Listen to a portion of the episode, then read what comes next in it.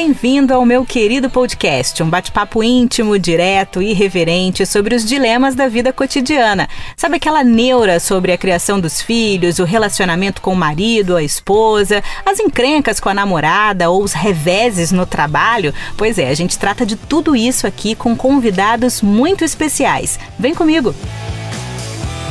Juntos na saúde na doença, na riqueza e na pobreza. Bom, vamos combinar que quando a conta tá no vermelho fica bem difícil ser feliz para sempre, né? E no casamento é assim, gente. Pode existir amor de sobra, mas não há romance que resista a uma pindaíba generalizada. Ter uma vida financeira saudável faz parte sim do sucesso do relacionamento. Mas será que o seu parceiro ou a sua parceira é totalmente fiel quando o assunto é dinheiro? Bom, uma pesquisa desenvolvida desenvolvida pela Serbase e Associados, com cerca de 800 internautas, mostrou que um dos principais problemas entre os casais é a infidelidade financeira. 41% das pessoas gastam dinheiro sem o conhecimento do companheiro e 67% acham normal comprar coisas de alto valor sem comunicar ao outro. E aí, você já escondeu a fatura do cartão de crédito? Bem-vindo ao meu querido podcast. Ele é coordenador do curso de Recursos Humanos e professor da Estácio de Sá, em Resende, é doutor em Engenharia de Produção pela UFRJ, mestre em Administração e graduado em Ciências Econômicas. Francisco Sabadini, professor, obrigada pela presença aqui. Seja bem-vindo ao meu querido podcast. Ok, Bianca, obrigado pelo convite. Né, eu espero que o podcast alcance o máximo de pessoas possível e espero atender a expectativa dos seus ouvintes e as suas expectativas aqui. Afinal, falar de infidelidade financeira e falar de finanças já é um grande desafio para a maioria de nós. Não é, professor? É, fala pra gente, matemática é uma ciência exata, né? Mas quando a gente aplica a matemática ao relacionamento, dois e dois viram cinco, como é que funciona? É, dois e dois viram cinco, podem virar três ou doze, ou seja, a matemática não funciona é, pura e simplesmente quando a gente envolve emoções e relacionamento. Uhum. E aí é, as contas têm que ser ajustadas para que ela realmente comece a funcionar. Uhum. É, eu diria que a matemática funciona no relacionamento quando o relacionamento está bem orientado, bem dirigido e os envolvidos estão definindo claramente o que cada um quer. Uhum. É, você falou nisso, né? Cada, cada um definir o que quer. Mas quando a gente fala em, em dinheiro do casal, é, é, preciso que o casal tenha objetivos comuns para que esse dinheiro seja aplicado né, de forma conjunta? Ou, tipo, cada um tem o seu sonho, cada um corre atrás do seu e está tudo bem? Então, quando a gente fala em relacionamento, tem uma coisa importante. É, geralmente as pessoas se casam por amor, por afinidade, compartilham sonhos, compartilham planos mas do ponto de vista prático, muitas vezes os casais não têm a cultura né, e não têm o hábito de combinar como é que eles vão fazer para realizar esse sonho. E realizações na vida não é só sonhar. Uhum. Você precisa planejar um pouco. E quando se fala em relacionamento a dois, em casal, se fala em família, fica muito complicado realizar sonhos quando cada um administra a sua renda de uma forma diferente. Então, quando o casal consegue identificar quais são os sonhos conjuntos e define como é que eles vão fazer para alcançar isso, em geral o resultado é muito positivo. Ou seja, uhum. dá para ter sucesso em alcançar os sonhos. Conta conjunta, professor, é uma necessidade ou é uma cilada? Pode ser uma grande cilada. é uma cilada que pode ser perigosa. Né? É, conta conjunta é, Para você ter uma conta conjunta com alguém, e aí é uma, uma relação monetária e comercial, é, o dinheiro e o banco não envolvem, não, não vêm sentimentos. Uhum. Então a gente ali tem matemática. Né? E em sendo conjunta a conta, é, os dois é, participantes dessa conta têm direito a movimentá-la. O problema é quando a movimentação não está adequadamente combinada. Uhum. Então, uma conta conjunta funciona quando o casal tem disciplina, quando o casal conhece os seus gastos e aí tem facilidade e tem uma cultura de casal, uma, uma afinidade para lidar bem com essa questão. Se algum dos participantes, né, algum dos componentes do casal, de alguma forma é muito afoito para lidar com dinheiro, ou é compulsivo e não tem controle, há um desbalanceamento da conta. Então, de repente, uhum. você tem uma conta conjunta e ela vira uma cilada quando alguém gasta mais do que devia. Ou quando os dois resolvem enfiar o pé na jaca né, e resolvem gastar sem controlar. Uhum. A conta do banco requer controle. Então, ela, ela pode virar uma cilada se não há esse equilíbrio no casal em relação a como eles veem o orçamento, como eles lidam com o dinheiro. Lidar com o dinheiro é, não é uma coisa muito fácil para a maioria das pessoas. Né? Os pontos de vista são diferentes, uhum. e aí, para ter conta conjunta, o casal tem que saber combinar né, como é que ela vai ser movimentada. Ou seja, conhecer os seus gastos, se organizar para cobrir os gastos e depois definir o que, que vai para cada um gastar consigo, afinal todo mundo tem o direito de ser feliz, uhum. né? a gente trabalha para isso, e também para ver o que vai ser reservado para realizar os sonhos do casal. Uhum. Então, vou comprar casa própria, né? eu vou comprar um terreno, eu tenho que definir um objetivo financeiro. E aí a conta conjunta tem que ser muitíssimo bem administrada. Bom, se um ganha mais do que o outro, que muitas vezes acontece, né? É, os gastos da casa, eles precisam ser partilhados proporcionalmente ao, aos ganhos? Então, é o recomendável. É o, é o recomendável. não, é, não, é, não é que tem que ser uma regra, uhum. mas isso ajuda a ter uma compensação e um balanceamento da contribuição de cada um. Quem ganha, ganha mais é, comparece com mais. Aí o casal tem que ter maturidade para entender que é uma partilha conjunta de comum acordo. Senão quem ganha mais começa a achar que manda e quem ganha menos obedece. Acontece, e principalmente isso é, é mais complicado quando quem ganha mais é a mulher. Hum, é mais complicado? Culturalmente, no, no nosso país, costuma ser mais complicado. Né? Os homens geralmente não aceitam. É, olha, até já tem uma, uma, uma parcela que lida bem com a situação. Mas, de modo geral, a gente ainda tem uma cultura é, de que o homem é o provedor. Né? Isso mudou muito, porque as mulheres estão mais presentes no mercado de trabalho e aí isso traz uma diferença. E o mercado está instável. Uhum. Então, em algum momento, alguém do casal, o homem poderá ganhar menos que a mulher, e aí tem que ter o bom senso. Né? Por isso que a proporcionalidade é bacana. Ela funciona, né, normalmente, se combinada certinho. É, eu sempre falo assim, matematicamente é legal pra caramba. Emocionalmente, cada casal lida disso de alguma forma. Uhum. Né? E aí daqui a pouco cai na história da infidelidade financeira.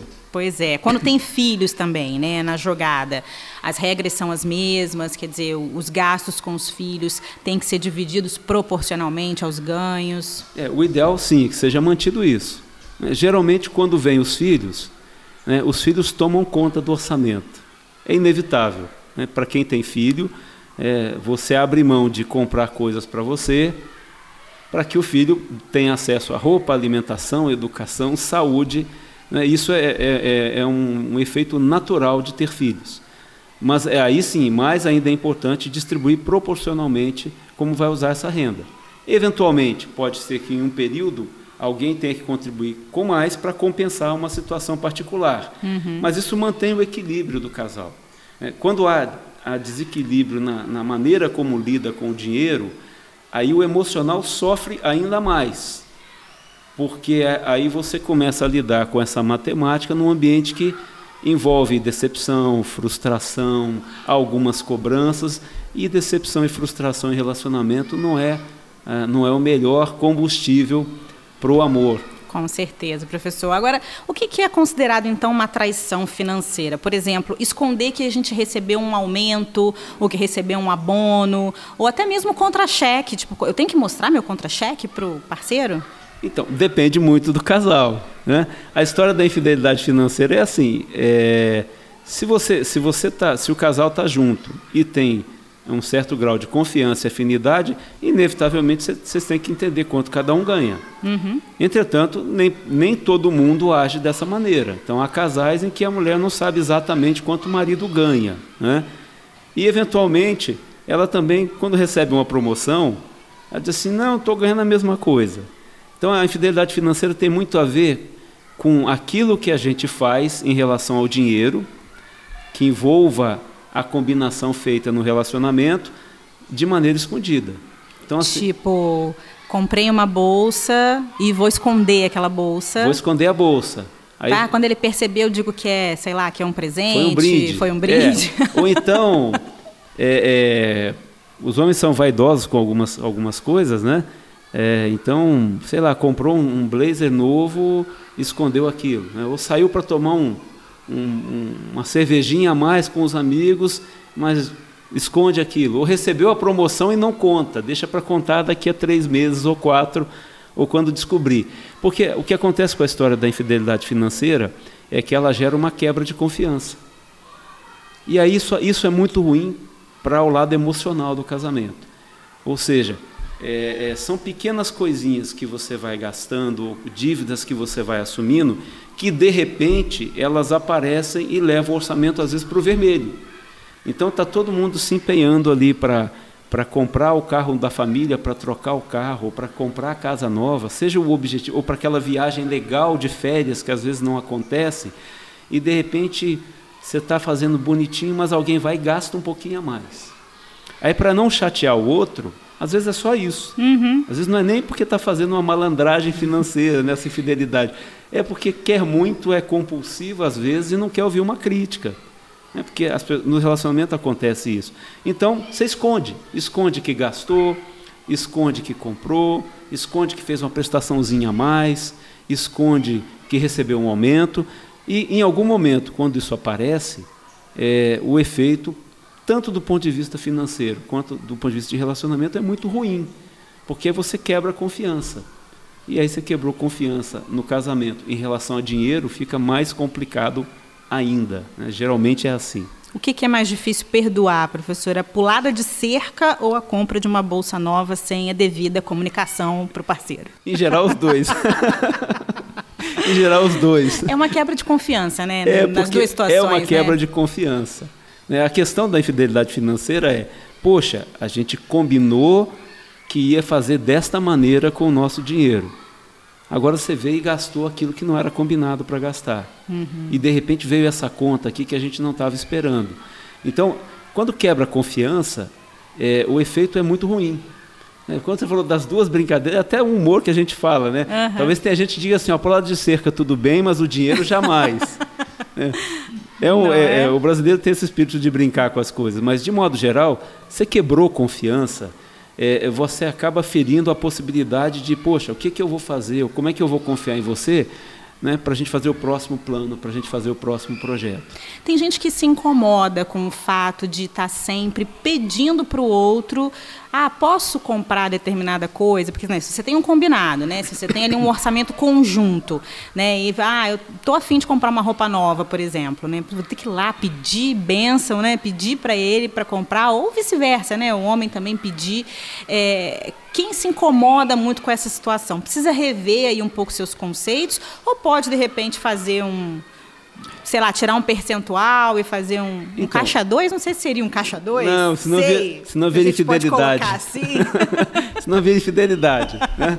É, caixa 2 já vira infidelidade. É, né? eu, cai no conceito anterior. Então, na verdade, assim, é, vai muito da maturidade, mas uma das coisas que mais incomodam na vida é uma pessoa que tem autonomia, né, que trabalha, que tem independência, ter que pedir autorização para um outro, ainda que seja o parceiro, é, para gastar o dinheiro que ganhou. Então, é, o que vale muito é o que for bem combinado entre o casal, é, que, que funcione. Ou seja, eventualmente você vai falar assim: caramba, mereço um presente, vou me presentear. Às vezes basta você falar assim: olha, vou me presentear. Ou, ou, ou então uma coisa que é melhor ainda. Organiza as continhas assim. Quanto a gente gasta por mês? Ah, gastamos 20, gastamos tanto. Então separa aquele valor para pagar as despesas. Quanto a gente vai investir no nosso sonho, no nosso projeto de vida? Separa aquele dinheiro e diz assim: bom, agora uma parcela disso aqui é para eu gastar comigo, cada um dos, dos, dos parceiros gastar consigo, do jeito que bem entender e sem ter que dar satisfação. Sem ter que dar satisfação. Eu tenho uma tática, posso contar a minha tática? Por favor, conta minha que eu vou é aprender é alguma coisa importante agora. A minha tática é ser a psicologia reversa, entendeu? É, na verdade, quando eu quero alguma coisa, eu levo meu marido para comprar alguma coisa para ele. E aí eu tenho depois a desculpa de que eu posso comprar alguma coisa para mim. Entendeu? É uma, ah. é uma estratégia. A gente diz que são artimanhas femininas, que a gente nunca vai compreender. Né? Mas é, o, o bacana dessa história é que lidar com o dinheiro não precisa ser o que a gente chama de cavalo de batalha. Uhum. Não precisa ser um, um, estica e puxa, cada um puxando para o seu lado. É, às vezes você não precisa nem ter a conta conjunta. Cada um quer ter a sua conta independente, não, é, não há nenhum problema nisso. Há casais que dizem assim: não quero misturar as contas. Casei pelo amor, seja lá como for. Mas isso não impede de cada um combinar qual vai ser a sua contribuição. Uhum. Então, cada casal encontra, ou cada, cada relacionamento encontra a sua maneira de lidar com isso. O que é importante, eu acho que é uma das coisas mais importantes, é que existam objetivos conjuntos que ajudem aquelas, aqueles dois indivíduos, aquelas duas pessoas que estão envolvidas, né, a caminharem para frente, a terem sucesso nas coisas que estão buscando. Às vezes você tem momentos de crise e muitas vezes a crise é causada não pela falta de recurso, mas pela má gestão desse recurso. Então, às vezes as pessoas têm uma boa remuneração, mas estão sempre no vermelho porque há um desequilíbrio por compulsão, por maus hábitos, por falta de controle. Então, vai muito de como o, os parceiros nesse relacionamento estão dispostos a construir alguma coisa juntos. Né? Essa construção que é legal. Não quer, a, a, a gente tem uma relação que é interessante assim. Muitas vezes eu, eu vejo casais, eu vejo relacionamentos em que a renda é, não é uma renda tão alta, mas as pessoas conseguem construir coisas em conjunto. Por disciplina, por equilíbrio, por organização isso ajuda a alimentar o relacionamento. E há situações em que você vê casais em que têm mais recursos do que precisam e não conseguem alcançar os seus objetivos. Então, isso vai muito dessa maturidade, que é uma coisa importante.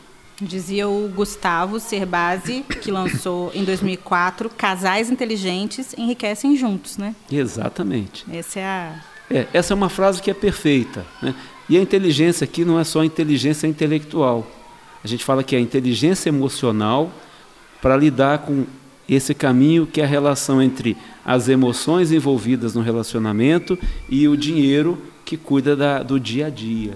Né? Então, essa emoção de ser inteligente é de que maneira a gente vai conseguir oferecer a melhor educação para os nossos filhos.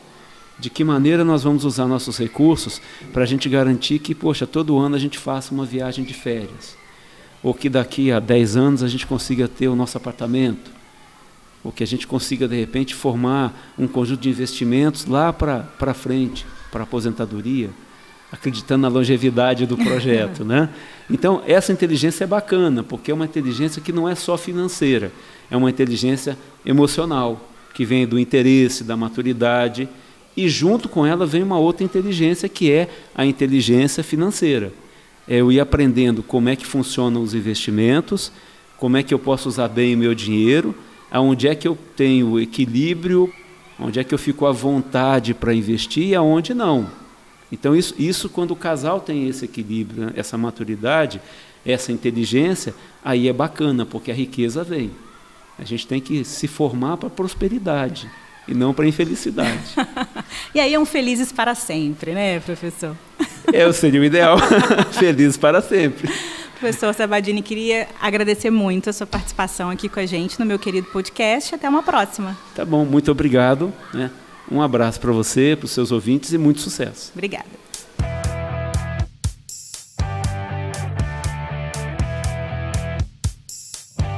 E aí, gostou? Dá uma conferida nos outros episódios que estão disponíveis nas principais plataformas. Aproveita e segue a gente também no Instagram, arroba Meu Querido Podcast. Tem sempre novidade por lá.